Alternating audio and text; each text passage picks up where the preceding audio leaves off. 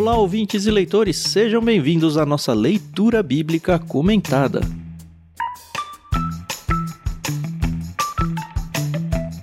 Eu sou o Thiago André Monteiro, arroba vulgutan. Estou aqui com a Carol Simão e com o Tiago Moreira, que, como vocês já sabem, já gravou o prefácio com a gente e vai seguir no livro de Efésios junto com a gente. Sejam bem-vindos, os dois. Tudo bem com você, Carol? Tudo bem. Oi, pessoal. Aqui é a Carol Simão e é um prazer estar aqui gravando mais o início de um livro, né? Apesar de já ter tido o prefácio, hoje nós vamos entrar para valer em Efésios e vai ser legal. E aí, Tiagão, tudo bem com você? Beleza, tudo bem? Como vai, pessoal? Muito bom estar aqui novamente. Agora sim, para entrar no livro de Efésios, na carta. Uma carta curtinha, seis capítulos só. É menor do que a gente está gravando por enquanto no uhum. Ictus, né? Mas com muito conteúdo, muita riqueza e eu acho que vai dar para notar isso logo no comecinho da carta já. Nossa, demais. A gente tava falando em off aqui, pelo menos eu tô com um certo medo do tamanho do episódio. Você que já tá ouvindo aí já viu quanto tempo ele custou editado, mas enfim, a gente não tem bola de cristal, então eu não sei o tamanho que esse negócio vai ficar. e o Thiago e a Carol até falaram: ah, mas tem pouco texto. Eu falei, é, mas tem tanto conteúdo, tem tanta doutrina, tem tanta coisa. É, a gente não vai fazer como nunca faz, né? Um negócio acadêmico nem nada, mas eu acho que o próprio Paulo, né, pisou em muita doutrina aqui, a gente tem que pisar também.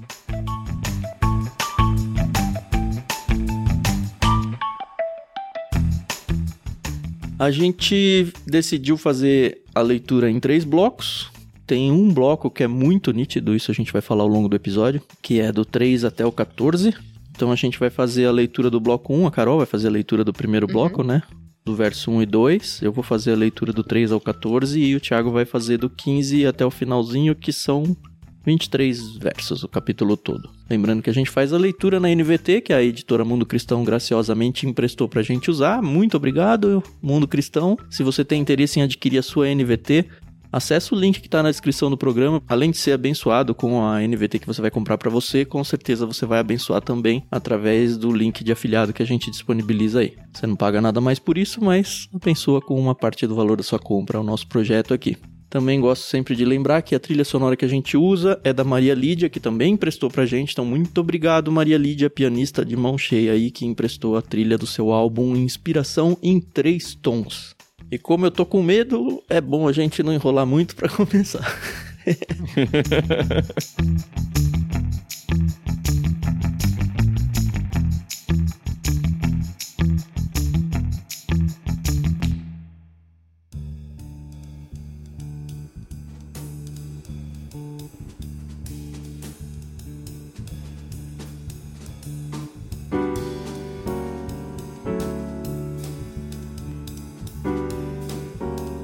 Carol, versos 1 e 2. Beleza, então vamos lá, pessoal.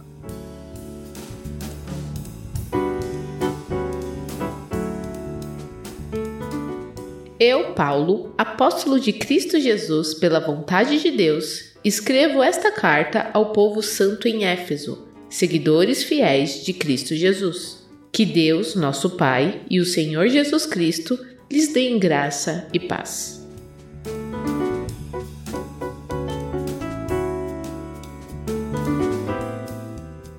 Amém. Amém. Não, esse graça e paz sempre vem acompanhado com amém, assim, né? Pelo menos lá na minha igreja o pastor sempre fala graça e paz, graça uhum. e paz. Mas é interessante, o Tiago é pastor, não sei se isso é costume lá, se é só um costume ou se é algum tipo de liturgia, mas é sempre nessa ordem, né? Graça e paz. E eu peguei um autor que ressaltou a ordem. Eu não sei se realmente teve essa expectativa assim de Paulo, né? Mas o autor diz que, olha, só depois que a graça trata do problema do pecado é que pode haver paz. Eu achei bonitinho. é, bonitinho. não sei se é verdadeiro, mas... brincadeiras à parte. Na minha igreja, particularmente, nós não temos esse uhum. costume da saudação com a graça e a paz do Senhor Jesus Cristo. Eu sei que é muito comum. Sim. Em algumas igrejas que eu visito, às vezes, pregando, eu sei que é comum e eu até faço, mas na nossa igreja a gente não tem uhum. esse costume. É mais o bom dia, irmãos, ou boa noite, irmãos mesmo. e, assim, nas evangélicas é costume mesmo, né? Não tem outro nome, né? É, costume, é costume. É uma saudação que se tornou muito comum nas cartas, né? Nós vemos nas cartas, geralmente é essa saudação. O comum pro judeu, o que eu já ouvi falar e para mim parece fazer mais sentido, é que a saudação comum pro judeu era o shalom. Sim. Até hoje, né? Que é a paz, É o né? paz. Isso. Que é o paz. E parece que a graça, a partir do Novo Testamento, a partir de Cristo Jesus, ela começou a se tornar comum na saudação entre os cristãos. Então eles conservaram o shalom, só que evidentemente em grego aqui, que não é shalom, né? É eirene, paz em grego. Mas aí eles incluíram a graça como um dos elementos centrais do evangelho, das boas novas de Cristo. Uhum. Então ficou comum como graça e paz.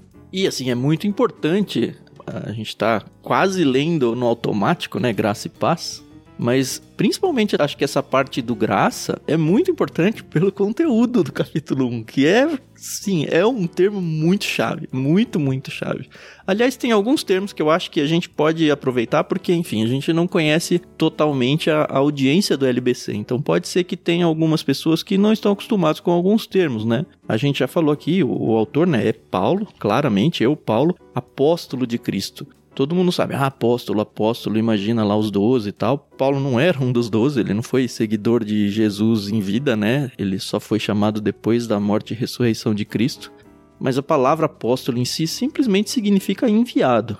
Se bem que aqui eu acho que ele tá dando mais uma carteirada de que, ó, eu quero sim defender o meu apostolado, né? O fato de eu ter sido comissionado pelo próprio Cristo, mesmo que ressurreto e tal, né? Até para escrever, né?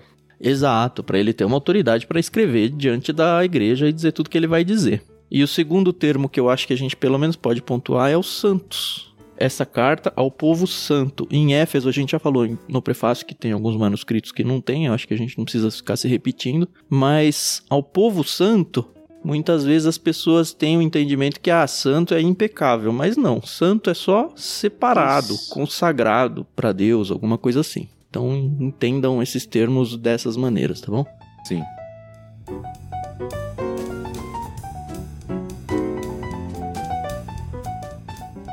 Eu achei interessante a, a forma, a tradução da NVT aqui, né? Porque eu tô acostumado com as versões mais antigas e elas são bem mais diretas na saudação. E às vezes, para quem não tá acostumado, às vezes pode perder um pouco do entendimento mesmo da saudação, né? Porque nas versões mais antigas geralmente vem Paulo, apóstolo, aos santos e fiéis em Cristo Jesus, graça e paz. Aqui a NVT ela usa uma série de vocábulos para tornar mais claro, né? Por exemplo, escrevo esta carta ao povo santo em Éfeso. Então você tem algo mais didático aqui, mais explicativo nessa tradução. Uhum.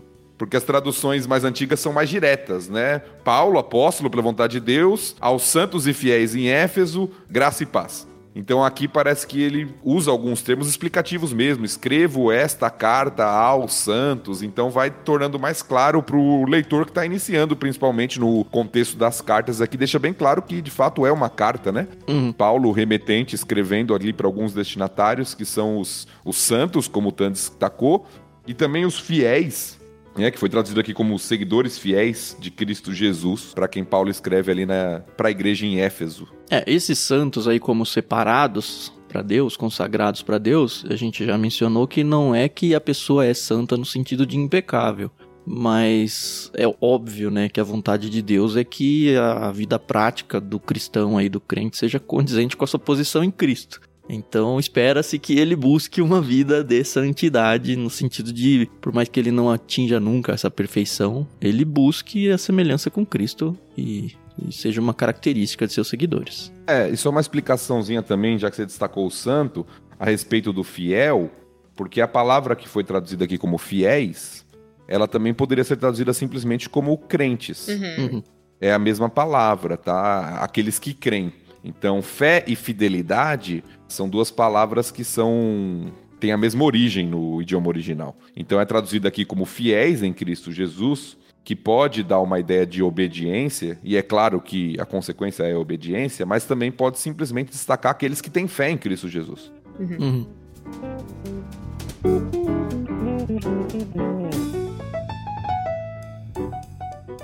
E logo de cara já aparecem duas pessoas da Trindade, né? No texto todo vão aparecer as três, né? Mas aqui que Deus, Exato. nosso Pai, e o Senhor Jesus Cristo.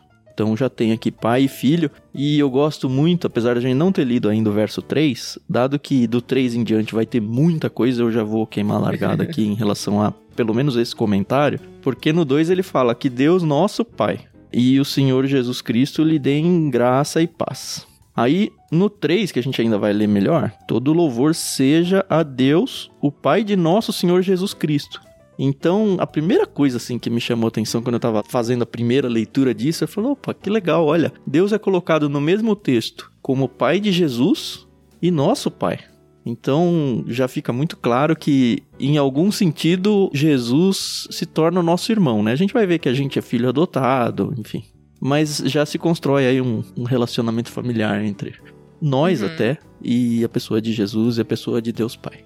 Não queria perder essa deixa aí. Sim, isso vai ser enfatizado em todo o louvor que a gente vai ler aí, dos versículos 3 a 14, mostrando que Cristo é o Filho amado, que nós somos adotados como filhos por meio de Jesus Sim. Cristo. Então, se você for. Não sei se você tem esse costume, eu tenho esse costume, em algumas Bíblias minhas, de colorir termos que se repetem de cores diferentes.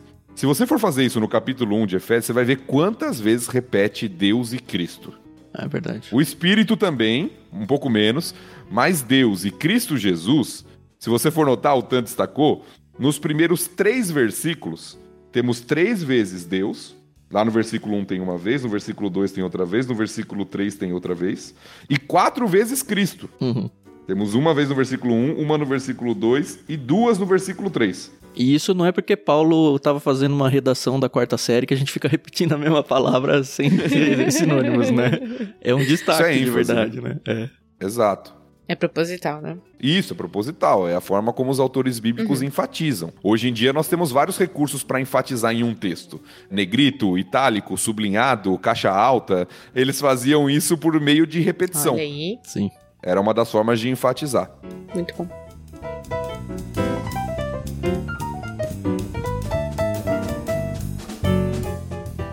Antes da gente pular pro próximo trecho, o louvor dos versículos 3 a 14, tem uma coisinha ainda na saudação que eu acho importante a gente notar. Hum. É a palavrinha vontade. Paulo fala que é apóstolo pela vontade de Deus. Sim. Isso não é tão incomum assim nos inícios das cartas, Paulo falando que ele é apóstolo pela vontade de Deus, mas a palavra vontade ela é enfática nessa carta. É, vai aparecer bastante. Vai, vai aparecer várias vezes. A vontade, o plano de Deus, como muitos chamam, ela é enfatizada. Essa palavra, ela aparece 61 vezes no Novo Testamento. Uhum. Tá? A palavrinha vontade. Em Efésios, que é uma carta curta, ela aparece sete vezes, ou seja, mais de 10% dos usos dessa palavra está em Efésios, que é uma uhum. carta curtinha. Caramba. Então a palavra ela é repetida várias vezes em Efésios, uhum. né? Sete vezes e pelo tamanho da carta, a proporção é muito grande. Sim. É verdade. E também dá um indicativo importante pra gente, né? Porque a gente já até brincou, né? Ah, Paulo tá dando uma carteirada aqui, eu sou apóstolo. Mas ele não afiança o apostolado dele nele, ele pra joga para Deus. Ele fala: Olha, eu não sou apóstolo porque eu quero. eu que fui chamado, eu, eu não posso fazer outra coisa que não seja isso. É meio que isso, né?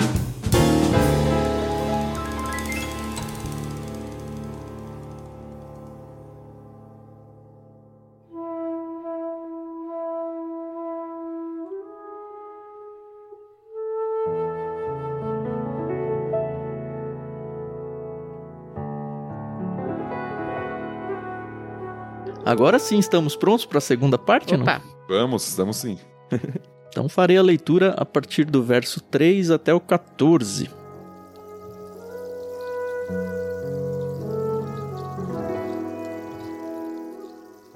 Todo louvor seja a Deus, o Pai de nosso Senhor Jesus Cristo, que nos abençoou em Cristo com todas as bênçãos espirituais nos domínios celestiais. Mesmo antes de criar o mundo, Deus nos amou e nos escolheu em Cristo para sermos santos e sem culpa diante dele. Ele nos predestinou para si, para nos adotar como filhos por meio de Jesus Cristo, conforme o bom propósito de Sua vontade. Deus assim o fez para o louvor de Sua graça gloriosa, que Ele derramou sobre nós, em Seu Filho amado. Ele é tão rico em graça que comprou nossa liberdade com o sangue de Seu Filho e perdoou nossos pecados generosamente derramou sua graça sobre nós e com ela toda a sabedoria e todo entendimento. Agora, Deus nos revelou sua vontade secreta a respeito de Cristo, isto é, o cumprimento de seu bom propósito. E o plano é este: no devido tempo, ele reunirá sob a autoridade de Cristo tudo que existe nos céus e na terra. Além disso, em Cristo nós nos tornamos herdeiros de Deus, pois ele nos predestinou conforme seu plano e faz que tudo ocorra de acordo com sua vontade. O propósito de Deus era que nós, os primeiros a confiar em Cristo, louvássemos a Deus e lhe dessemos glória. Agora vocês também ouviram a verdade, as boas novas da salvação. E quando creram em Cristo, ele colocou sobre vocês o selo do Espírito Santo que havia prometido. O Espírito é a garantia de nossa herança até o dia em que Deus nos resgatará como sua propriedade para o louvor de sua glória.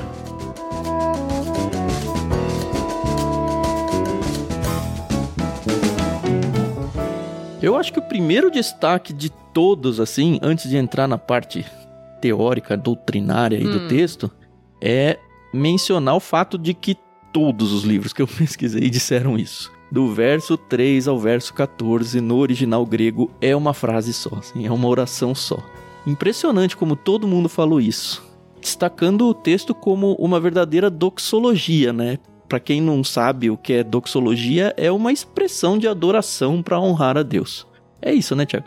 É, isso mesmo, né? Vem da palavrinha glória, e a ideia de algo, de uma palavra, de um texto, de um louvor, né, que realmente glorifica, que dá glórias, que atribui a honra devida a Deus. E de fato é um dos maiores parágrafos da escritura, por mais que está numa carta pequena, é um parágrafo bem longo, né, um texto bem comprido assim. Paulo vai de uma vez só, sem parar, nesses versículos 3 a 14 aqui, e evidentemente tem um propósito, né, por tudo aquilo que ele quer demonstrar, que a gente vai discutir agora, né. Uhum.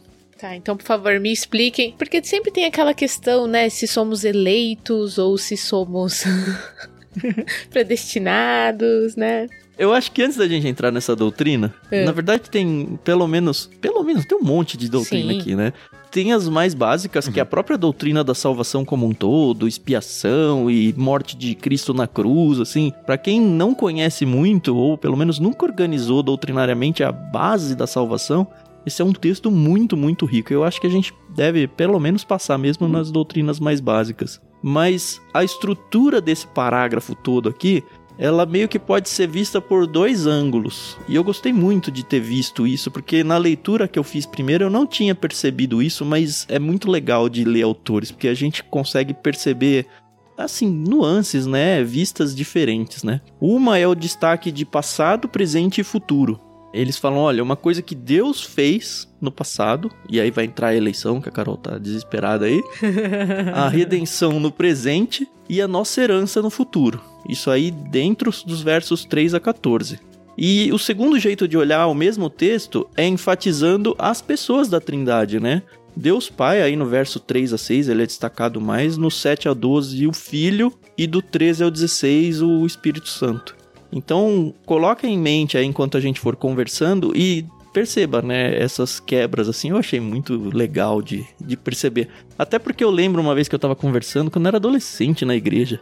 Poxa, tem algum texto que fale claramente a presença da Trindade? Porque a gente fica naquela, né? A Trindade é bíblica, a Trindade é tão óbvia na Bíblia. Eu acho que esse capítulo é um excelente capítulo, na verdade, não é nem o capítulo inteiro, né? Um trechinho só para defender essa tese aí que a gente falou, que no grego é um parágrafo único, hum. né? Nesse mesmo parágrafo a gente tem a Trindade muito bem apresentada dentro dos seus papéis e uhum. tudo mais.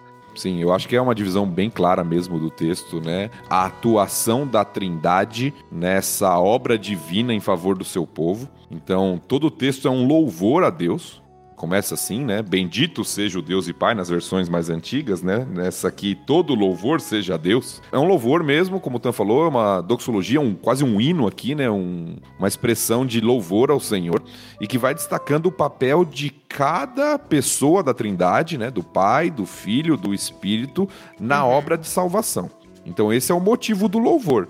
É interessante, a gente falou, quem ainda não, não assistiu aí, não ouviu, melhor dizendo, o prefácio, corre lá, ouve, porque a gente falou que essa carta ela é bem dividida em parte teórica, teológica, nos primeiros três capítulos uhum. e parte prática exortativa nos últimos três. E logo no início aqui, Paulo já dá uma densa teologia, com vários termos aqui, que mostram a graça de Deus, que mostram o plano de Deus em salvar Sim. o seu povo.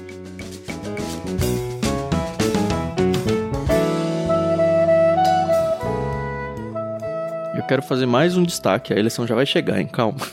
É porque a gente, quando lê esse texto, a gente já cola na eleição. E eu não queria perder algumas coisas que apareceram antes e, enfim, deixar pelo caminho. Logo no verso 3, ele diz lá, né, que nos abençoou em Cristo com todas as bênçãos espirituais nos domínios celestiais.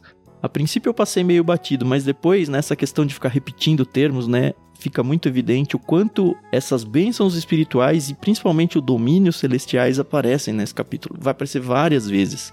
E aí eu fiquei pensando, bom, se tem tanta repetição assim, eu acho que eu tenho que pensar um pouquinho mais do que eu tô pensando sobre esses termos, né? E aí eu fui para um lado muito mais aplicativo do que doutrinário. Olha só que interessante. Quando a gente fala regiões celestiais, né? Domínios celestiais aqui na NVT, a gente está pensando que essas bênçãos, aliás, antes até, as bênçãos, elas não são carnais ou terrenas ou, assim, materiais. Uhum. Elas são bênçãos espirituais. E aí alguns vão falar, não, eu preferia bênção material, né? Mas, cara, não, as nossas bênçãos espirituais, elas são tesouros. Bênçãos são tesouros. Agora eu pergunto para você, né? Você prefere um tesouro material ou um tesouro espiritual? E quando eu penso em tesouro espiritual, eu estou pensando em tesouros imateriais, invisíveis, incorruptíveis e principalmente eternos. Coisa que, por mais que eu tenha aí bênçãos ou tesouros materiais, eles têm fim e a gente aproveita aqui e acabou. Uma hora ele acabou. Por mais que dure a nossa vida toda, a morte leva tudo isso embora e a gente vai nu, né? Vai sem nada pro uhum. outro lado. E essas bênçãos celestiais que também não são prometidas, também tem essa dualidade de pensar, pô, eu queria minhas bênçãos aqui, né? Eu queria, aliás, esses domínios celestiais, né? Eu queria aqui, né? Mas, cara, é a mesma coisa. Será que eu não ia preferir que fosse algo mais eterno? Algo celestial? Por mais que eu não usufrua das coisas aqui, eu não tô dizendo que a gente não vai usufruir nada, tá? Eu só tô dizendo que a promessa que Deus nos dá é muito maior do que aquilo que a gente gostaria de esperar aqui na nossa vida terrena. Por mais que durante a vida terrena a gente tenha o nosso quinhão aí de grande sofrimento, e pode ser que algumas pessoas realmente passem por isso a vida toda. A questão é que a nossa esperança, e é outro termo muito forte nesse capítulo, tem que estar tá abraçado do lado de lá, nos domínios celestiais e nas bênçãos espirituais. E eu fiquei muito feliz em, em desconstruir em mim essa necessidade, urgência, essa vontade de buscar as coisas terrenas, as coisas para agora. E na verdade investir para a gente colher frutos que vão ser eternos. Sempre quando eu penso nisso, eu lembro de uma ilustração. Se eu não me engano, é do Lewis. Ele compara isso como uma criança que está brincando na lama, fazendo pecinhas de barro uhum. ali na lama. Uhum. E o pai dele vai chamá-lo porque eles vão fazer uma viagem para uma praia, uma bela praia, e a criança não quer sair de lá porque ela está se divertindo com a lama. Uhum. A ilustração que ele faz é que nós nos contentamos com muito pouco. Nós achamos que as bênçãos materiais seriam o melhor para nós, sendo que nosso pai tem algo muito maior. Então, o que eu acho interessante desse texto é porque a gente fala muito sobre bênção. E a gente ora para que Deus abençoe, a gente deseja que Deus te abençoe. E não tem nada de errado nisso, tá? Uhum. Porém, o texto está nos dizendo que Deus, o Pai, por meio de Jesus Cristo, ou em Cristo, já nos tem abençoado com toda a sorte de bênção espiritual. Uhum. Ou com todas as bênçãos espirituais, como foi traduzido na NVT. Ou seja, o que isso indica? Isso indica que nós já somos tremendamente abençoados que nós já temos tudo aquilo que nós precisamos na nossa vida. O que nos falta às vezes é abrir os olhos para isso. Nós já temos toda a sorte de bênçãos espirituais, todas as bênçãos espirituais em Cristo Jesus. Ou seja, se Deus não me desse mais nada a partir de hoje na minha vida, eu já tenho tudo que eu preciso. Uhum. Porque eu já o conheço. Isso vai aparecer no trecho 2 aí, né? No 3, no caso, né? Na oração de Paulo, isso vai voltar. Sim, no terceiro trecho também, é verdade. Paulo vai enfatizar isso novamente. Mas note que o começo do louvor é: Eu te louvo, Deus e Pai do nosso Senhor Jesus Cristo, porque o Senhor já me abençoou, já tem nos abençoado com todas as bênçãos possíveis nos domínios celestiais. Ou seja, a gente já tem tudo Uhum. Sim. que a gente precisa. A nossa noção é muito baixa, né? Exato. A nossa consciência, a gente se apega às coisas daqui, ao que é visível, ao que a gente pode tocar, e a gente pensa que a gente não tem o que a gente precisa, que a gente não tem o que a gente queria, mas na verdade a gente já tem tudo. Em Cristo nós já temos É. todas as coisas. E aí, pra mim, o meu entendimento do trecho é que a partir do versículo 4, Paulo vai listar quais são essas bênçãos. Então, todos os termos que ele usa, desde a eleição, predestinação, adoção, redenção, são essas bênçãos. Essas bênçãos que ele começa a listar pra nós o que nós temos Sim. em Cristo. Uhum. E aí faz sentido aquela ideia do passado, presente e futuro, né? Porque é o jeito dele contar essas bênçãos todas. Sim. Muito bom.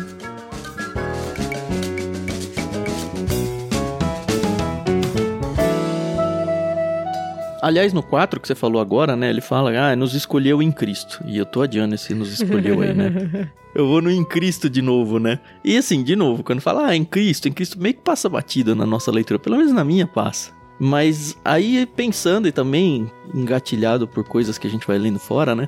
Esse em Cristo, ele vem numa contraposição com o em Adão, que não está no texto, mas está implicitamente, né?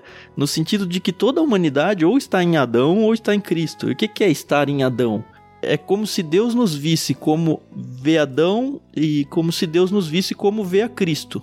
Então, é assim que a gente se apresenta diante de Deus. É assim que a gente se comparece diante de Deus. Ou revestido com a dignidade de Adão, que é o representante da humanidade que caiu, o pecador, né, o primeiro pecador, ou a gente vai revestido com a dignidade do próprio Cristo. E é o que muito vai falar. Então, quando ele fala, olha, ele nos amou, nos escolheu em Cristo. Então, olha, ele tá olhando para você, ele tá olhando para mim, como se nós fôssemos Cristo. Porque é exatamente isso que Cristo faz na cruz pelos salvos, né? Ele coloca como um substituto do pecador para que Deus olhe em nós e não enxergue só o pecado. Ele vai enxergar Cristo, que é impecável. É essa substituição aí que Cristo fez por nós. Então, esse em Cristo, toda vez que aparecer, lembre-se disso. É muito importante. Sim. E ele vai aparecer Uhum. muito na Bíblia, né? No Nossa, Novo demais. Testamento. Essa expressão em Cristo, em Cristo, para mostrar que tudo que nós temos se dá por meio dele, né? Na sua obra, através dele, no sacrifício dele. Então, tudo que a gente tem gira em torno ao redor de Cristo. Uhum. E isso vai ser muito enfático, inclusive na, no próprio louvor que a gente vai ler, vai aparecer várias vezes ainda em Cristo, ou por meio de Cristo, ou algo do tipo, para mostrar a nossa total dependência. Essas bênçãos, na verdade, elas só existem quando nós estamos nesse relacionamento, né? Por meio de Cristo, através de Cristo, Uhum. com Cristo. Uhum.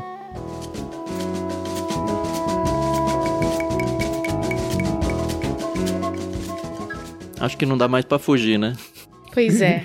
Chegando naquela parte, né, que dá muito. Muita confusão, né? Eu já vi muitos debates. E no prefácio a gente falou uma coisa assim que. O pastor Tiago, na verdade, falou uma coisa que me fez pensar bastante, né? O que tá na Bíblia é o que nós acreditamos. Eu, pelo menos, acredito, eu tenho certeza que vocês que estão aqui com a gente também. E nunca me incomodou esse negócio. Ah, você é predestinada, você é eleita, você. Não... sei." Eu sempre gostei de falar, eu sou salva em Cristo Jesus, entendeu? Mas eu entendo a importância de algumas discussões, só não sei como participar delas de uma forma efetiva, né? Na minha igreja a gente já teve algumas conversas mais acaloradas sobre a questão da eleição e da predestinação. E aqui no texto, né, no verso 5, ele fala, né, ele nos predestinou para si para nos adotar como filhos por meio de Jesus Cristo. Eu sei que a gente também adia aí uma outra conversa que é a do livre-arbítrio. Eu acho que tem que andar junto essa conversa, Carol. Não é pra adiar, não. Tem ah, que então sair hoje. beleza. Porque é o seguinte, eu sei que a vontade de Deus ela vai ser feita na minha vida. que medo de ficar falando isso assim. Mas Vai? Medo porque Deus vai fazer alguma coisa ruim pra você? É isso? Não, né? Não, ele já fez o, o, o, melhor que ele podia fazer. Podia fazer, né? O que eu podia ganhar dele, que é a salvação, eu já ganhei. Mas a grande questão é. Deus sabe o que eu vou fazer, né? Ele sabe desde o ventre da minha mãe quem eu serei, quais serão as minhas escolhas, se eu optarei em servi-lo ou não, né? E aí, não sei, é muito complicado você explicar isso, porque para mim é muito claro, entendeu? Eu sou filha de Deus, foi uma decisão que eu tomei. Eu aceitei a Cristo como meu salvador, mas Deus sabia que eu ia fazer isso, entendeu? Claro, né? É, é tão complicado, né? Eu diria para você, Carol, que o saber não é tanto problema. não é tanta questão, porque ambos os lados da questão, e aqui a gente está entrando, só para quem não tem conhecimento, se situar um pouquinho e talvez até fazer uma pesquisa, a gente está entrando na questão a respeito de como ocorre a salvação, Uhum. de maneira mais específica nesse texto, pelo menos, e qual é o papel ou a participação humana nisso, Sim. tá? Então tem duas grandes linhas quando a gente fala sobre isso, que é uma linha que muitos chamam arminiana ou mais pro lado arminiano da história. Armínio foi um teólogo da antiguidade e um outro teólogo mais conhecido que ele, Calvino, mais calvinista no que diz respeito à salvação. Porque ambos creem que Deus sabe de todas as coisas. Isso não é um debate entre eles. Ambos creem a mesma coisa, Deus sabe de tudo. A grande questão é o que, que significa a palavra eleição. Para uma posição, é, eles vão acreditar que eleição é o fato de Deus saber o futuro e respeitando a decisão humana, por saber qual decisão o homem vai tomar, ele vai lá e elege, entre aspas, tá? Uhum. Certo. A outra linha entende o seguinte: Deus não só sabe, como Deus vai lá e separa o povo dele. Ativamente. Então, né? eleição é o fato de Deus ativamente escolher aqueles que serão salvos, que vão responder positivamente ao evangelho. Uhum. Então, o grande debate, na verdade, é esse. E é claro que nós não temos a pretensão de concluir esse debate de não sei quantos anos da história da igreja em um Sim. podcast, mas eu acho que a gente tem que colocar nossa posição, nossa visão a respeito e dar condições do ouvinte pesquisar, né, ir atrás e formar a sua Uhum. própria opinião. Sim. Não, mas o que a gente tem que fazer, e acho que a gente não pode fugir disso, é o que a gente fez até agora em todo o LBC, né? A gente vai ler esse texto e falar, olha, esse texto parece estar significando isso daqui. Isso, minha Lide com é isso, sabe? é isso, porque assim, eu- o que eu tô falando pra você, a gente vai colocar as nossas posições pessoais aqui, sim ou não? Vocês estão confortáveis com isso? Eu tô. É, também. Tá, eu sou calvinista, eu acredito na eleição, mas eu não era. Na verdade, assim, eu vou me colocar de um jeito que eu acho que é a maioria dos ouvintes, tá bom? Eu, quando ouvi esse termo a primeira vez, o que me veio na cabeça foi: isso aí é de comer ou é de vestir, sabe? eu nunca tinha ouvido falar desse termo. E eu já era adolescente, eu cresci em igreja, mas simplesmente não era um assunto discutido na minha igreja local. Depois que eu vim descobrir qual era a linha teológica do pastor da igreja e tudo, mas não era um negócio, não era um debate, não era um tema de debate. E alguém me falou, ah, você acredita na eleição? E, cara, que é isso? E aí acho que o Thiago explicou bem, né?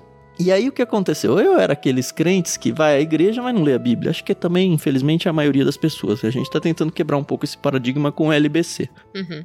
E aí, eu- quando me apresentaram isso, eles me levaram pra Romanos, que também fala bastante sobre isso, e pra Efésios, acho que principalmente, né? E aí depois a gente pega vários textos bíblicos, muitos de Paulo, onde se percebe que a doutrina da eleição, ela tá em tudo quanto é lugar da Bíblia.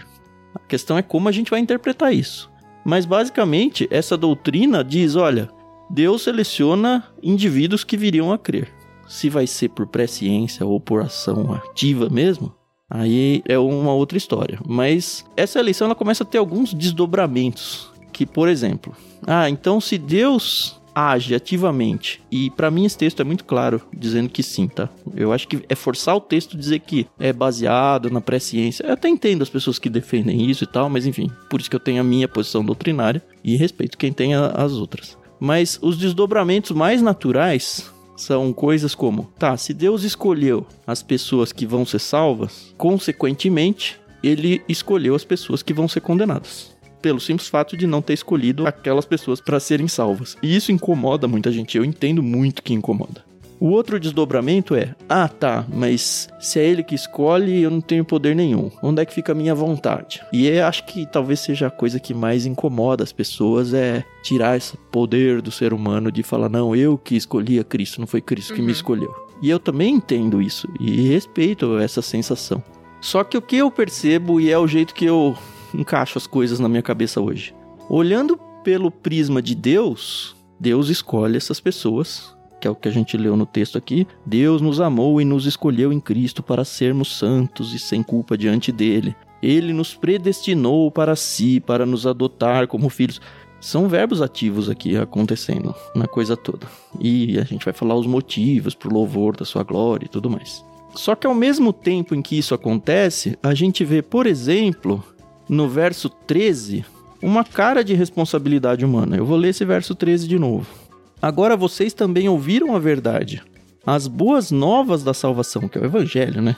E quando creram em Cristo, ele colocou sobre você o selo do Espírito Santo que havia prometido.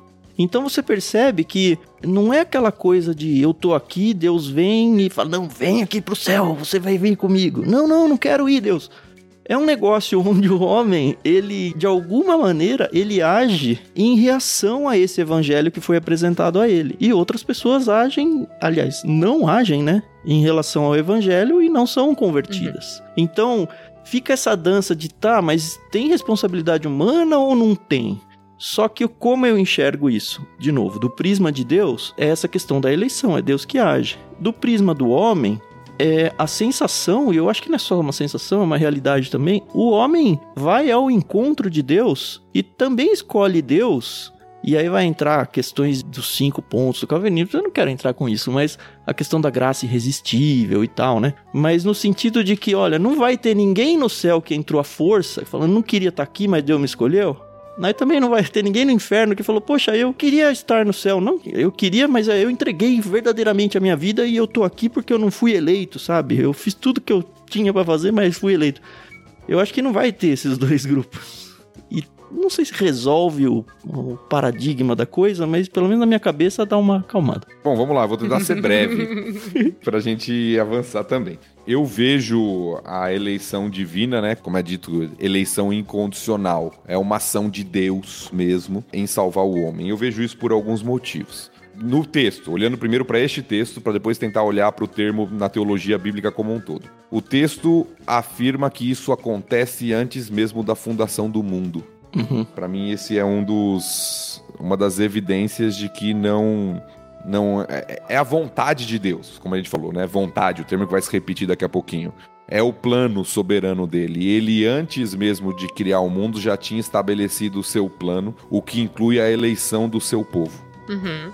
Outra, indo para já para outros textos, apesar de que Efésios vai tratar disso também no capítulo 2, o homem, por causa do pecado né, da sua natureza, ele não busca a Deus. Então, se Deus fizesse assim, ó, tá bom, então eu vou deixar livre. Quem quiser vem até mim, ninguém iria sem uma ação divina. Tá? Essa é a minha compreensão das Escrituras. O homem está morto em seus delitos e pecados, como diz Efésios 2. E o mesmo autor, Paulo, em Romanos, fala: não há quem busque a Deus, não há um justo sequer, não há quem entenda, não há quem busque a Deus. Todos se extraviaram, cada um foi pelo seu caminho. Uhum. Então eu vejo que o homem não tem condições de ir até Deus se não for uma ação divina que o traga, que o chame. Se a gente for olhar, por exemplo, do Antigo Testamento, a mesma coisa acontece. Deus escolhe Abraão. Por qual motivo? Abraão era melhor do que os outros? Não. É pelo plano soberano de Deus. Mas Deus escolhe Abraão, não escolhe todas as pessoas de todos os povos ali. Ele escolhe Abraão. E é porque sim pra gente, né? Deus tem os seus motivos, né? Mas a gente não necessariamente fica sabendo deles. Exato, pelo plano soberano de Deus. E não há mérito. Não é porque, ah, eu, então eu sou cristão, eu sou melhor do que o não cristão. Não. É único e exclusivamente pelo plano soberano e pela graça de Deus. Uhum. Então eu entendo que é isso. O que eu acho que confunde as pessoas, às vezes, é um olhar invertido da história. Porque as pessoas geralmente pensam assim: ah, mas se Deus escolhe alguns e não outros, então ele está sendo injusto. E para mim isso é um olhar invertido da história. Uhum. Porque se a gente for pensar em justiça por causa do pecado, a justiça para todos seria a condenação. Exato. Sim.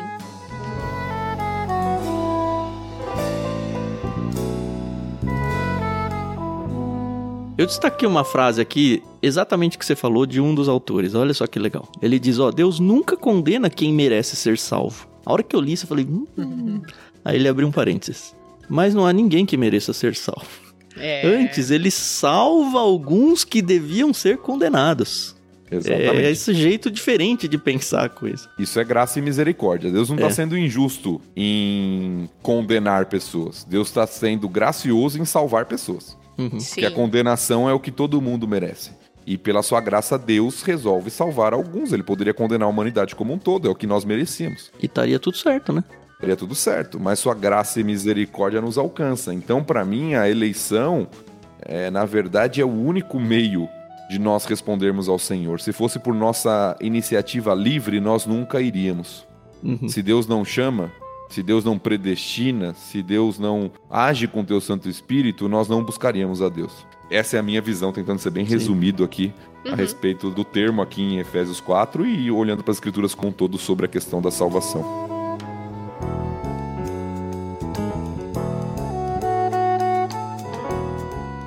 Quando eu estudei esse assunto a primeira vez, tem muitos anos, né?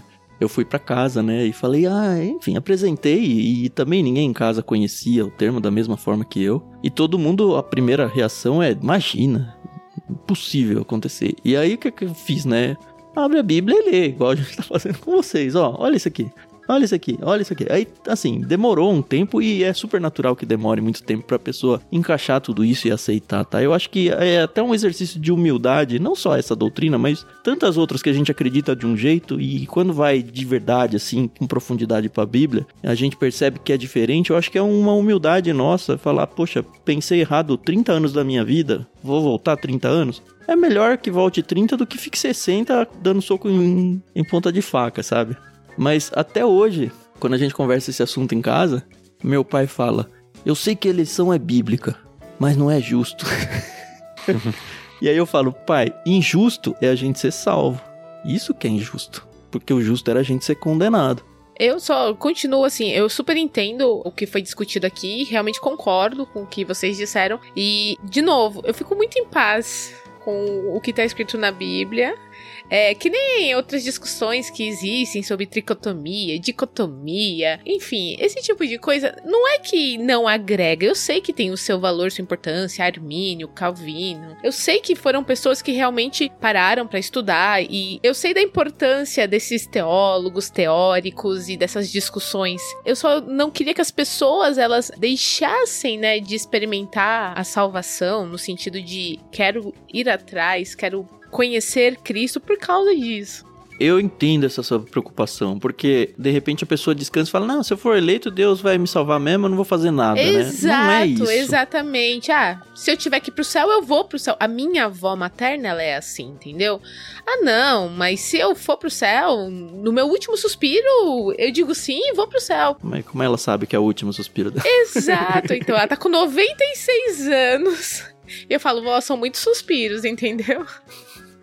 Mas realmente, eu acho que assim, as pessoas. Claro, se você quer estudar isso, vai, tem ótimos seminários e cursos e pastores que realmente estão dispostos a, a discutir. Mas se você realmente não quer, acho que isso não é um fator assim primordial pra você não querer ir à igreja, por O exemplo. contrário, né? Se a gente for olhar para o texto, a eleição que é colocada aqui, a escolha de Deus, é motivo de louvor a ele, não é motivo de discussão, motivo de Exato. Pois é. incredulidade. Lembra que a gente está num texto Sim. de louvor, que Paulo está listando as bênçãos espirituais que nós temos em Cristo. E uma Uhum. delas é a escolha amorosa divina em no seu povo. Então, independente da posição que você tenha, seja sincero com o texto, analise, busque conhecimento, mas não leve isso para um nível de discussão de quem tem razão. Isso é muito ruim, né? Existe muito na internet Sim. cristã hoje em dia, né? Discussão quem tá certo ou quem tá errado, quem é mais inteligente do que o outro. Não, aqui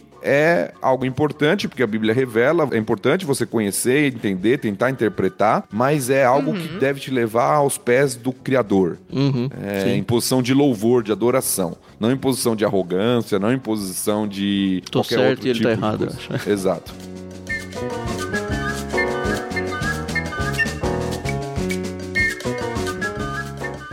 Tem João 6,37, que também foi levantado por um, um autor que eu li aqui, que ele meio que é um texto que concilia as coisas e eu acho que ajuda muito nessa preocupação que a Carol colocou aí da pessoa buscar a Cristo. E é isso, assim, quando a gente apresenta o evangelho para alguém, a gente faz o convite, ó, você não quer entregar sua vida para Jesus, sabe? É um negócio que, olhando pelo prisma do ser humano, é um negócio que mexe com as nossas estribeiras, assim, que com certeza mexe não só com o nosso intelecto, mas muito com o nosso emocional. João 6,37 diz assim: olha, todo aquele que o Pai me dá, esse virá a mim.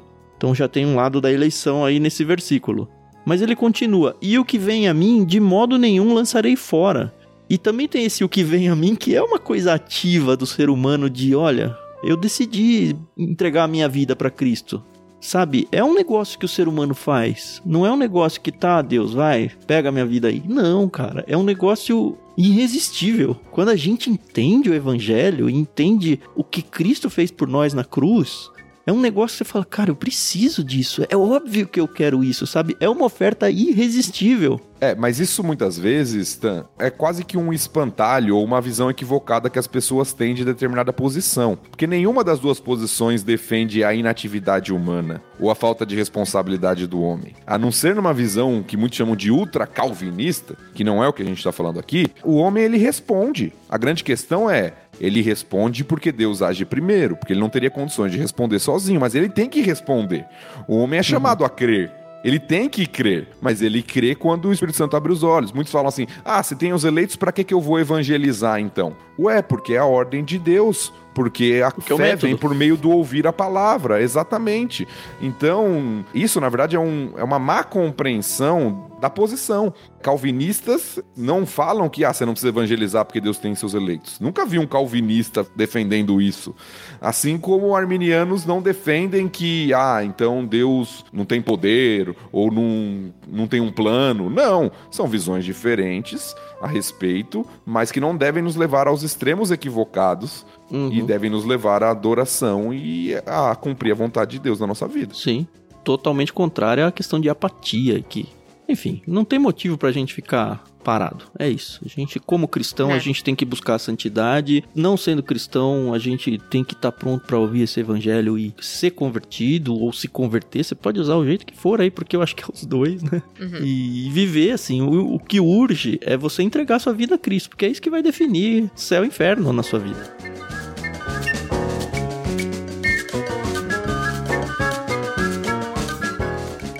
Estamos resolvidos. Lá que a gente tá no versículo 4, hein?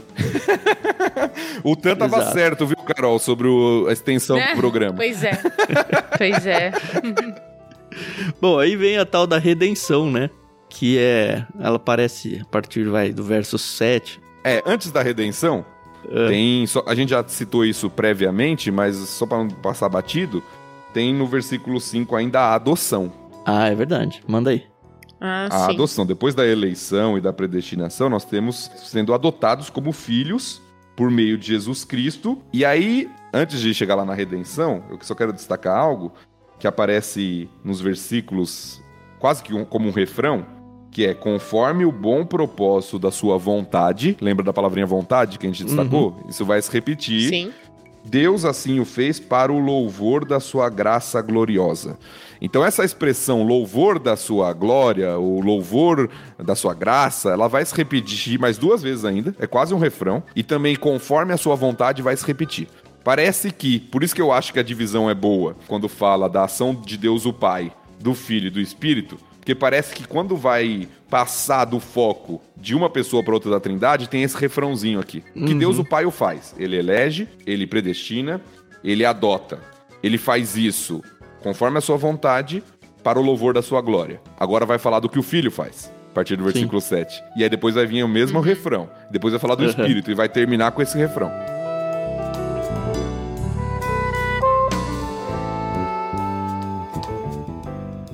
E aí o filho já entra com o sangue, né? Comprou nossa liberdade com o sangue do seu filho e perdoou nossos pecados aquela questão de Cristo ser colocado como nosso substituto diante de Deus que a gente falou no começo do episódio. Sim. E aí, assim, para quem não tem muito conhecimento sobre a obra de Cristo, eu acho que vale muito a pena você ouvir a série aí no Evangelho de Lucas, onde a gente conta tudo que Jesus fez na cruz, né? toda a sua vida, o seu sacrifício na cruz, e aqui Paulo ele começa a organizar a doutrina da salvação, olhando aí pelo lado da obra de Cristo, da importância de sacrifício, né? Pensa até no sacrifício no contexto judaico, sabe? Sacrificar um, entre aspas, aí, um animal puro, né? Que foi o próprio Cristo, para expiação dos nossos pecados, de uma forma cabal, de uma forma única, de uma forma para todos os pecados de todos os salvos de todas as épocas, sabe? Uma única vez o suficiente para todos, perdoou os nossos pecados. Generosamente a graça de novo, né? Derrubou sua graça sobre nós e com ela toda a sabedoria e todo entendimento. A descrição que Paulo faz aqui da obra de Cristo é, é realmente algo muito belo, né? É interessante como ele vai falando do perdão dos pecados, da graça, da redenção. Apesar da versão da NVT não trazer o termo, ele usa comprou nossa liberdade. As versões antigas vai falar que ele nos redimiu, que é a ideia de alguém que era um escravo, era um termo usado para escravos que foram comprados. Por isso que é usado comprou nossa liberdade. É, e os efésios eles conheciam bem essa prática, né? Claro, eles conheciam muito bem. Porque, enfim, era uma sociedade escravagista, né? E os escravos lá eram libertos mediante o pagamento de um resgate. Então, cabe muito pro público original essa analogia de resgate mesmo, de redenção, de resgate. E contemplar como essa graça, esse plano de Deus que vem antes da fundação do mundo, como Paulo começa falando, ele tem o seu ápice ali na entrega do próprio filho, né? Do Cristo entregando a sua vida para pagar pelos nossos pecados para que nós pudéssemos ter vida. Então, é, a mensagem da graça do evangelho de forma bem explícita aqui, né, nesse louvor.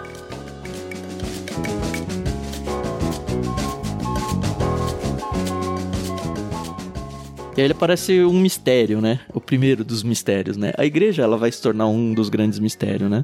Mas no 9 diz agora Deus nos revelou sua vontade secreta. Eu acho muito legal isso, né? E não é no sentido de que, olha, não conta para ninguém não, tá? É no sentido de que até então as pessoas não tinham essa informação e agora chegou um momento da história onde Deus vai revelar algo que não não tinha sido revelado em toda a época do Antigo Testamento, né?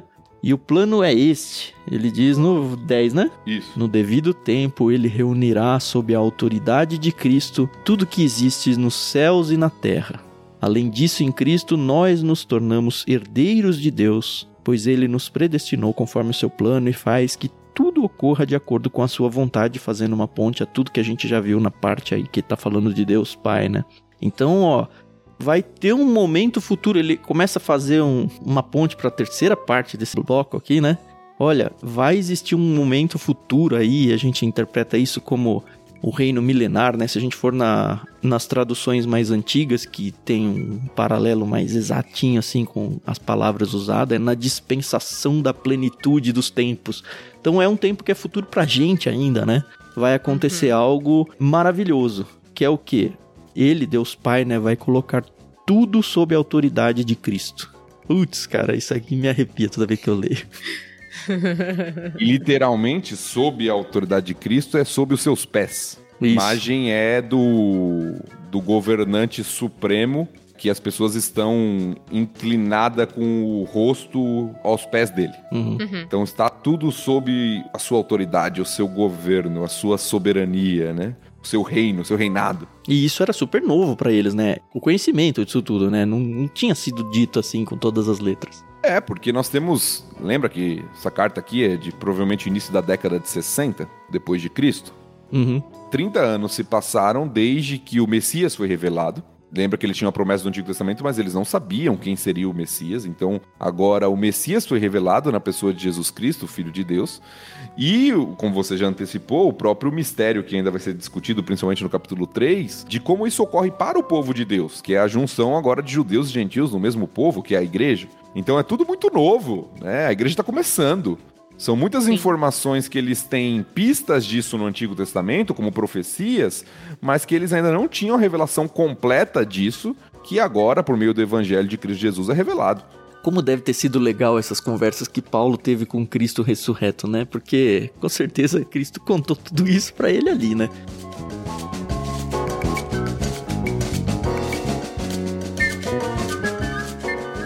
E aí a gente entra na terceira parte do bloco 2, que é falando sobre o Espírito Santo, né? De novo tem esse trechinho aí que o Tiago mencionou como emenda aí das pontas, né? Além disso, em Cristo nos tornamos herdeiros de Deus, pois ele nos predestinou conforme seu plano e faz que tudo ocorra de acordo com a sua vontade. O propósito de Deus era que nós, os primeiros a confiar, louvássemos a Deus e lhe dessemos glória. Muita similaridade com tudo que a gente leu. E aí aparece uhum. a pessoa do Espírito Santo, né, o terceiro aí da Trindade, cumprindo o seu papel de selo, né, de penhor que a NVT fugiu desse termo, né? Mas a ideia é essa, né? O Espírito Santo é a garantia que Deus nos dá de que a nossa salvação vai ser consumada.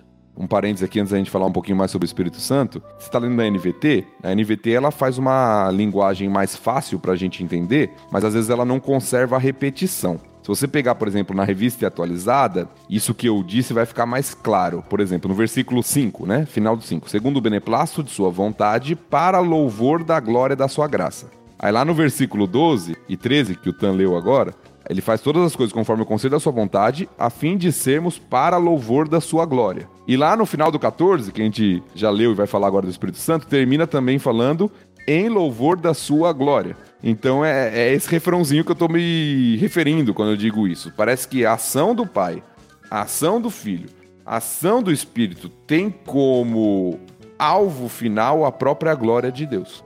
E se esse segredo que foi revelado agora é essa questão da soberania de Cristo sobre tudo, a autoridade que ele vai ganhar no futuro, isso poderia gerar em nós, e é muito compreensível isso, algum tipo de angústia, algum tipo de dúvida, né? E acho que nos cristãos da época, que tinham um pouco menos de conhecimento ainda, muito mais angústia. E aí surge então a presença do Espírito Santo, né? Essa garantia do Espírito Santo, olha, a gente já falou sobre o passado, a gente já falou sobre o presente, que é a obra de Cristo, né? A questão da salvação, da redenção e tudo. Mas como é que eu tenho certeza disso tudo? E eu vejo muita gente lutando com isso. Ah, como é que eu tenho certeza da minha salvação, sabe? E aí é um texto interessante que fala: olha, o Espírito Santo conversa com o nosso próprio espírito humano, né?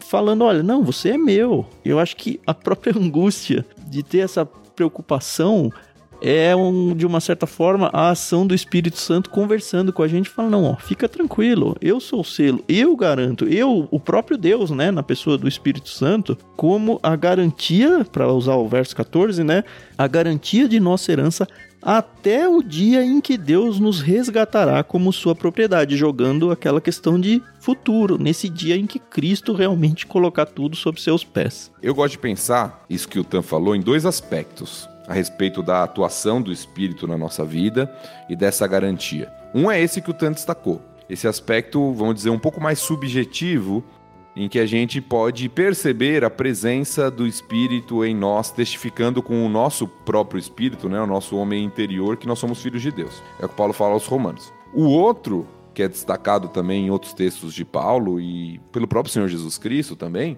é o meio objetivo, ou seja, a própria transformação de vida nossa é um testemunho da ação do Espírito em nós. É o fruto do Espírito, como Paulo uhum. chama aos Gálatas. Então, como eu percebo a presença do Espírito na minha vida? Existe esse elemento subjetivo, né, de entender o Espírito Santo me confrontando às vezes, é, me consolando muitas vezes, mas existe o critério também objetivo de ver a mudança, a transformação, o fruto, o resultado da ação do Espírito em uma vida de piedade, em uma vida de uhum. transformação a cada dia.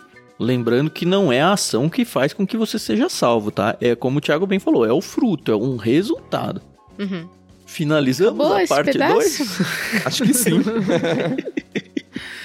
Acho que sim. É um texto muito belo, é um dos textos que eu mais gosto, assim, por ver a graça mesmo de Deus na nossa vida, né? Como Deus é generoso, gracioso, como ele age nas suas três pessoas ali, né? Na trindade, uhum. ao nos salvar. Então, é um texto uhum. que deveria a gente poderia acabar o episódio aqui, não vamos fazê-lo porque ainda tem um trechinho, é, simplesmente para parar e louvar a Deus e agradecer pela sua graça sobre nós. Ah, mas é muito possível que você dê um pause no seu episódio agora e vá fazer uma oração. Cara, o próprio Paulo, quando escreveu isso, ele não conseguiu parar, né? É um negócio assim, a impressão que dá é que ele foi se empolgando tanto e tanto e tanto que ele foi, foi, foi e não parou nem para tomar fôlego, sabe?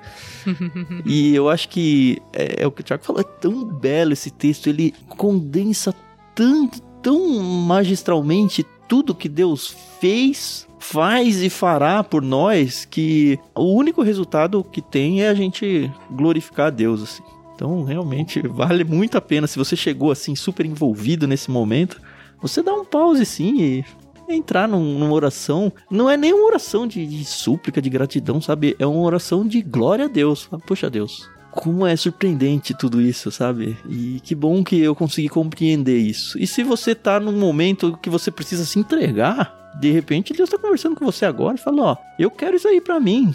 Para, faz a sua oração, entrega a sua vida para Jesus agora, sabe? Por que não? E se você precisar de ajuda nisso tudo, tem vários caminhos que você pode chegar até nós aí. Se você não tem uma igreja local ou nem sabe com quem conversar, nós estamos aqui prontos para receber você e conversar com você e tirar as dúvidas que você precisar e caminhar esse início com você, tá? Fica super à vontade para fazer isso que, cara, eu vou adorar fazer isso.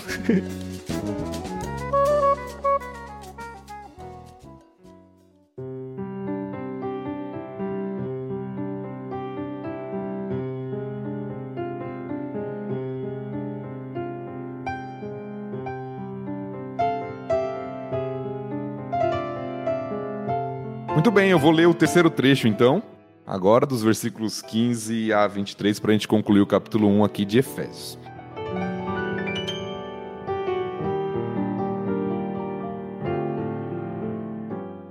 Desde que eu soube de sua fé no Senhor Jesus e de seu amor pelo povo santo em toda parte, não deixo de agradecer a Deus por vocês. Em minhas orações, peço que Deus, o Pai glorioso de nosso Senhor Jesus Cristo, lhes dê sabedoria espiritual e entendimento para que cresçam no conhecimento dele. Oro para que seu coração seja iluminado, a fim de que compreendam a esperança concedida àqueles que ele chamou e a rica e gloriosa herança que ele deu a seu povo santo. Também oro para que entendam a grandeza insuperável do poder de Deus para conosco os que cremos. É o mesmo poder grandioso que ressuscitou Cristo dos mortos e o fez sentar-se no lugar de honra, à direita de Deus nos domínios celestiais. Agora, ele está muito acima de qualquer governante, autoridade, poder, líder ou qualquer outro nome, não apenas neste mundo, mas também no futuro. Deus submeteu todas as coisas à autoridade de Cristo e o fez cabeça de tudo para o bem da igreja. E a igreja é seu corpo. Ela é preenchida e completada por Cristo, que enche consigo mesmo todas as coisas em toda parte.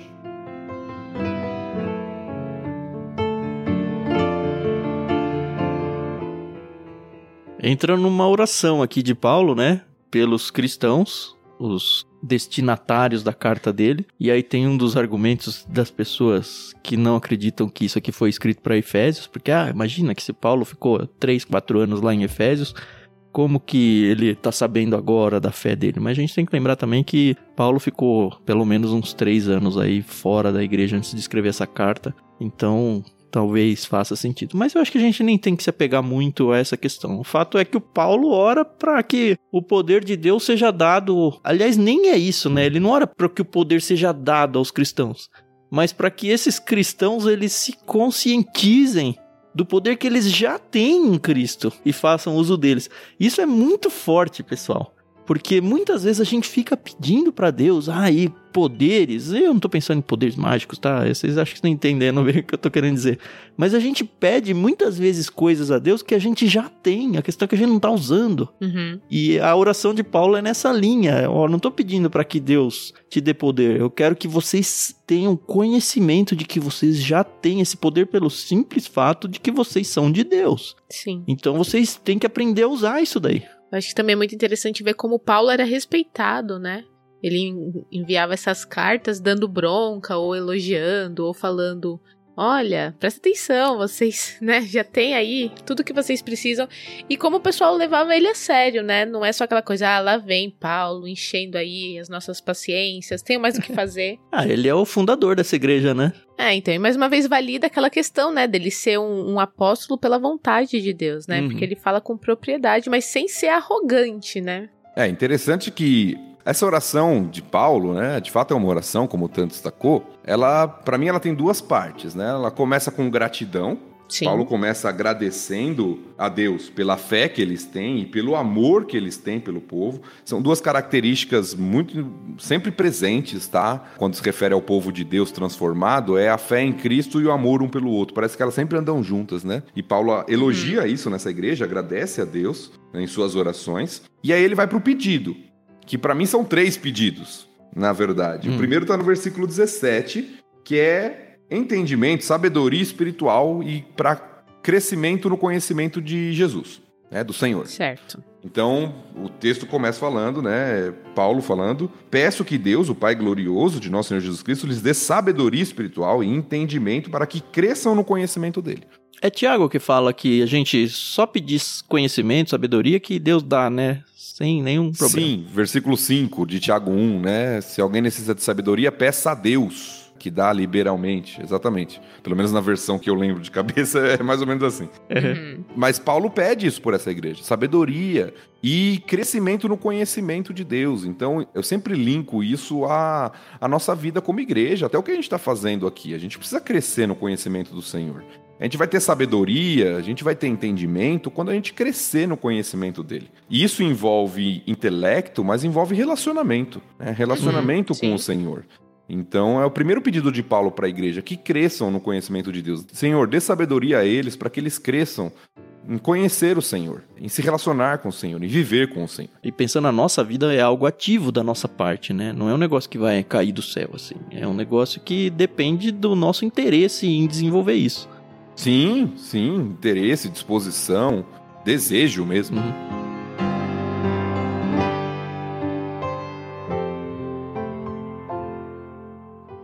O segundo pedido para mim está no 18, que é a compreensão da esperança que eles têm. Liga com o que o Espírito Santo faz, lá nos versículos 13 e 14, que é a questão da herança. É, Uhum. Então, Paulo, oro para que seu coração seja iluminado a fim de que compreendam a esperança. Às vezes, a esperança é colocada na Bíblia como o tríade das virtudes cristãs, né? A fé, amor e esperança. Geralmente, esperança é a mais negligenciada por nós. A gente fala muito sobre fé e amor e fala pouco sobre esperança. É verdade. E aqui Paulo fala sobre a importância deles entenderem, compreenderem a esperança que nós temos. Isso se dá em todos os momentos da nossa vida, seja momentos de luta, seja momentos de alegria, a gente não pode esquecer da esperança que temos em Cristo. Porque senão, e a gente vai voltar para o começo do episódio, pode acontecer o que o Tan falou, a gente começa a colocar a nossa esperança nas coisas daqui da terra, nas coisas materiais. Sim. É. Paulo está falando, olha, eles têm que entender a gloriosa herança que Deus deu para eles. Então, Senhor, abre os olhos para que eles entendam que eles já têm tudo nessa herança, que eles têm, têm que realmente colocar a esperança deles em tudo isso. Isso me lembrou um texto lá em 1 Coríntios, em que o próprio Paulo, né, tá falando, olha, se Cristo não ressuscitou, a, a vossa fé é vã. Vocês ainda permanecem nos seus pecados. E ele vai fazer essa ponte com a esperança de que, olha, se ele não ressuscitou, a gente tem que comer e beber e aproveitar a vida, porque a gente não tem mais esperança. Porque o É. tudo é o aqui e o agora. E aí sim faria sentido a gente pedir as nossas bênçãos só para o plano terreno aqui. Mas Cristo ressuscitou, então existe algo um pouco maior do que o que o nosso olho humano consegue enxergar. Ele vai falar muito sobre isso a partir do verso 19. E eu vou pegar isso daqui, mas vai no terceiro ainda primeiro. É justamente esse, né? A oração, também oro para que entendam a grandeza insuperável do poder de Deus. E aí a ênfase toda vai ser isso. Até o final do capítulo vai falar do poder de Deus, do poder de Cristo, da autoridade dele. Então, Uhum. o terceiro pedido de oração, o primeiro é por conhecimento de Deus, o segundo é por esperança, né, para que eles conheçam a esperança, e o terceiro é para que eles conheçam o poder de Deus, para que eles entendam a grandeza insuperável do poder de Deus. Eu queria fazer um, um parênteses aqui, se vocês me permitirem, porque Por a NVT, ela traduziu aqui como grandeza insuperável do poder de Deus. E de fato é uma tradução boa, porque mostra algo grandioso, né? Grandeza insuperável. Mas o texto original, ele faz isso através de uma ênfase. E eu quero ler isso para você na versão revista atualizada, só para destacar isso para você. É uma curiosidade, mas eu acho que é belo literariamente. O texto diz assim, na revista atualizada: E qual a suprema grandeza do seu poder, é a primeira palavra que ele usa, para com os que cremos, segundo a eficácia, segunda palavra, da força, terceira palavra, do seu poder, quarta palavra. São quatro palavras aqui relacionadas a poder. Uhum. Uhum. Paulo ele usa quatro palavras diferentes, que no português poder é repetido, porque eu acho que não tinha mais sinônimo aqui do tradutor. mas são quatro palavras diferentes no original, mas que estão nessa esfera de poder, para mostrar como Cristo é poderoso. Sim. Sim. Então, a primeira palavra é a palavrinha talvez vocês conhecem por ministérios que existem com esse nome, é a palavrinha dinamis. Uhum. Aham. Então, a primeira palavrinha que é colocada como poder aqui é dinamis. Que a gente conhece aí, depois originou a palavra mais pra frente, a palavra dinamite, né? Mas essa palavrinha é dinamis. A segunda palavrinha, traduzida como eficácia na revista atualizada, é a palavrinha energeia. Da onde vem a nossa palavrinha energia. Ah, olha. Também relacionada a essa ideia de força, poder, né? A terceira palavrinha, quem é fã de videogame vai saber, porque é a palavrinha Kratos. É, Já jogou um jogo que chama God of War? O personagem principal desse jogo é o Kratos. Essa palavrinha de força, de poder no grego. Ah, E a quarta palavrinha é Ishus, que eu acho que a gente não tem nenhum paralelo em português, mas é uma outra palavrinha também para poder, força. Então Paulo enfatiza usando quatro palavras diferentes para mostrar como Deus é poderoso. Uhum. Aham.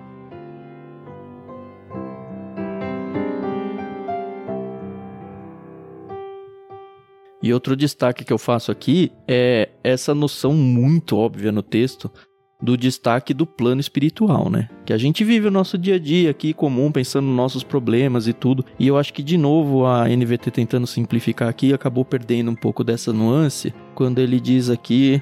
Ele acaba falando, né? A direita de Deus, nos domínios celestiais, já dá uma deixa aí, né? Mas agora que ele está muito acima de qualquer governante, autoridade, poder, líder ou qualquer outro nome, não apenas nesse mundo, mas também no futuro, a impressão que dá é que ele está falando sobre os governantes terrenos, mas não é, tá? Os termos aqui é principado, potestade e poder e domínio. E aí no pensamento rabínico da época, essas palavras é, descreviam diferentes ordens angelicais. Então aqui ele faz uma ponte muito grande para que, olha, a sua vida não é só esse negocinho aí. Tem um negocinho um pouco maior aí que o Espírito Santo e toda a Trindade, né, ela conversa com você. Então, quando a gente tem as nossas batalhas, elas estão num plano muito além daquilo tudo que a gente enxerga. E acho que Sim. Paulo, dentro dessa oração, está pedindo por nós e pelos cristãos em geral, né? Para que a gente tenha não só o conhecimento, mas noção de que, olha, tudo que a gente faz tem reflexos num plano muito maior do que o que a gente imagina. E não só isso, mas também a segurança, a confiança, a esperança que os cristãos podem ter, porque o Deus a quem eles servem é um Deus muito mais poderoso do que qualquer autoridade, seja terrena, seja celestial. Uhum. É esse Deus que usou seu poder para ressuscitar Jesus dos mortos, ele fala isso, é o mesmo poder que ressuscitou Jesus dos mortos, é um poder maior do que qualquer autoridade. Sim. Uhum. Então, ou seja, você serve um Deus que é o todo-poderoso, é o soberano, é a autoridade sobre todas as coisas. É verdade. E num certo sentido, a gente tem esse poder por sermos filhos de Deus também. E eu não tô dizendo aqui que você tem que tentar ir ressuscitar pessoas, tá? Porque infelizmente eu sei que tem gente que, que pensa por esse lado. Mas a questão é, entenda o completo significado de se tornar filho de Deus. Olha só como nós nos tornamos potencialmente impactadores de tudo no plano terreno e no plano espiritual. E não é à toa que a gente tem que esperar também ataques no plano espiritual. E isso faz sentido e isso faz parte da vida de um cristão também. Então, Sim. abre os olhos espirituais para você enxergar o todo da coisa. E a carta vai terminar falando sobre isso, né? Efésios 6 vai falar sobre a batalha espiritual, vai- sobre os principados e potestades, vai terminar falando sobre isso, né? É, exato.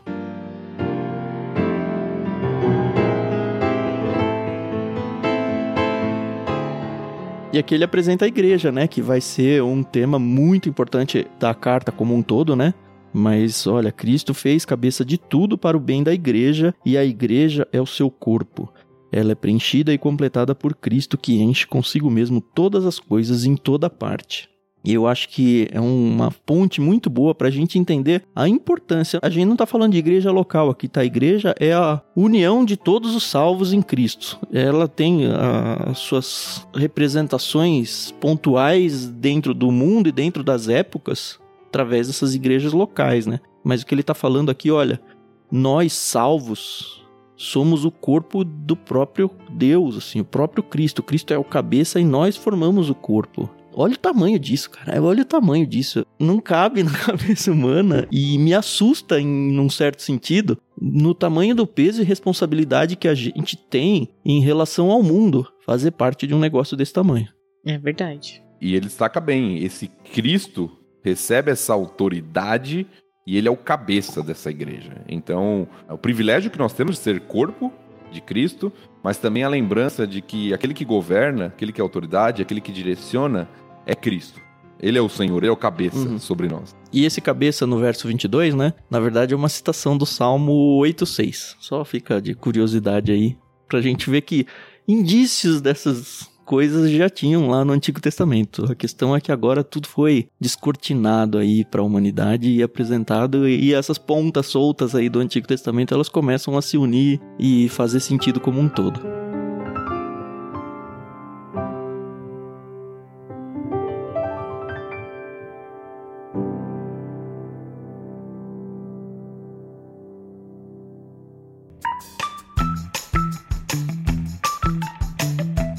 Fechou?